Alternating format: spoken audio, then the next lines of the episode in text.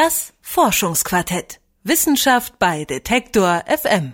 Der IG Nobelpreis ist eine Kuriosität des internationalen Wissenschaftsbetriebs. Ein nicht ganz ernst gemeinter Wissenschaftspreis, der jährlich in Harvard vergeben wird. Ausgezeichnet werden Arbeiten, die zum Lachen und Denken anregen. Die daran erinnern, dass gute Wissenschaft nicht immer eine trockene und ernste Angelegenheit sein muss. Dieses Jahr ist auch eine Psychologin der Universität Würzburg unter den Preisträgern. Geehrt wurde sie für eine Studie über das Lügen, weil sie ihren Versuchsteilnehmern dabei Glauben schenkte. Mein Kollege Mike Sattler berichtet. Natürlich lügt mancher nur für seinen eigenen Vorteil, um dem anderen Geschlecht zu imponieren etwa oder um im Wahlkampf die Wähler zu sichern. Die Lüge ist aber gar nicht so schlecht wie ihr Ruf. Sie erfüllt wichtige soziale Funktionen, ist eine Art Schmiermittel unseres Miteinanders. Wir nehmen sie dabei nicht nur billigend in Kauf, nein, die Lüge ist sogar erwünscht, sagt Christina Suchotzki. Zum Beispiel in bestimmten Höflichkeitsnormen wollen wir ja in manchen Situationen auch nicht, dass Leute uns die Wahrheit sagen, sondern dass man nett ist. So Beispiel ein Kind, was natürlich nicht zur Oma sagen soll, nee, das Geschenk gefällt mir nicht, sondern sich nett bedanken soll. Suchotzki erforscht als Psychologin an der Julius-Maximilians-Universität Würzburg die kognitiven Grundlagen des Lügens. Sie weiß, Lügen gehört zum Alltag. Wer ehrlich ist, der gibt das zu. Hand aufs Herz.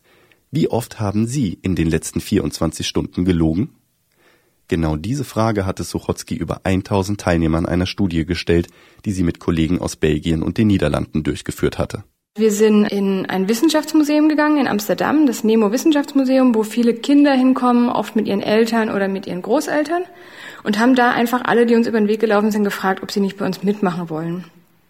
Und was wir dann gemacht haben, wir haben Leute einfach ganz offen direkt gefragt, wie oft sie in den letzten 24 Stunden gelogen haben. Dieses Vorgehen brachte den Forschern den diesjährigen IG Nobelpreis ein. Zwar sind Umfragen eine ganz übliche Methode der Forschung, aber gerade durch den Kontext der Lüge regte die Forschungsarbeit in Amsterdam zum Nachdenken über dieses Vorgehen an. Das ist auch das, worauf Sie sich bei der Preisbegründung bezogen haben, nämlich die natürlich ein bisschen kontraintuitive Idee, dass man Leute fragt, ehrlich anzugeben, wie oft sie gelogen haben. Was aber brachten die Antworten der Befragten zutage? Über die Hälfte gab an, überhaupt nicht gelogen zu haben. Dennoch lag der Durchschnitt bei etwa zwei Lügen am Tag. Der Grund dafür? Einige wenige Befragte hatten zugegeben, bis zu 16 Mal die Unwahrheit gesagt zu haben. Ein Hinweis auf den Typus des notorischen Lügners? oder auf die ganz ehrliche Haut, die äußerst kritisch jedes kleine Vergehen gegen die Wahrheit zur Selbstanzeige bringt? Die Forscher müssen dieses Phänomen ein andermal genauer untersuchen. Denn diesmal hatten sie ein anderes Interesse. Sie wollten wissen, ob sich beim Lügen Unterschiede zwischen den Altersgruppen finden lassen. Zwar haben wir gefunden, dass sowohl Kinder als auch ältere Erwachsene angeben, weniger zu lügen, und auch mehr Mühe haben zu lügen. Im Gegensatz zu Leuten im mittleren Erwachsenenalter, die eben angegeben haben, häufiger zu lügen und darin besser zu sein scheinen. Am meisten und besten lügen also junge Erwachsene. Denn die Wissenschaftler haben nicht nur die Häufigkeit erhoben, auch die Fähigkeit der Teilnehmer zum Lügen wurde untersucht.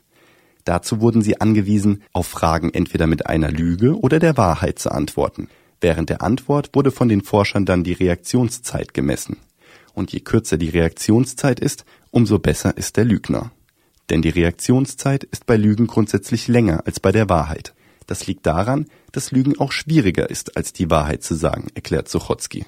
Aber was genau macht das Lügen so kompliziert? Wir müssen nicht nur einfach die Lüge erfinden und in die Welt setzen, sondern wir müssen die Wahrheit erinnern, verwerfen und verändern, müssen möglicherweise wahr und falsch verflechten und gleichzeitig auch noch unsere Erscheinung im Griff behalten, damit uns kein nervöser Blick, keine Denkpause verrät. Und ich muss natürlich auch die ganze Zeit im Kopf behalten, was die andere Person schon weiß. Denn ich kann ja nur lügen bei Sachen, wo ich weiß, der andere weiß das nicht. Also ich muss irgendwie beide Perspektiven sozusagen im Kopf halten.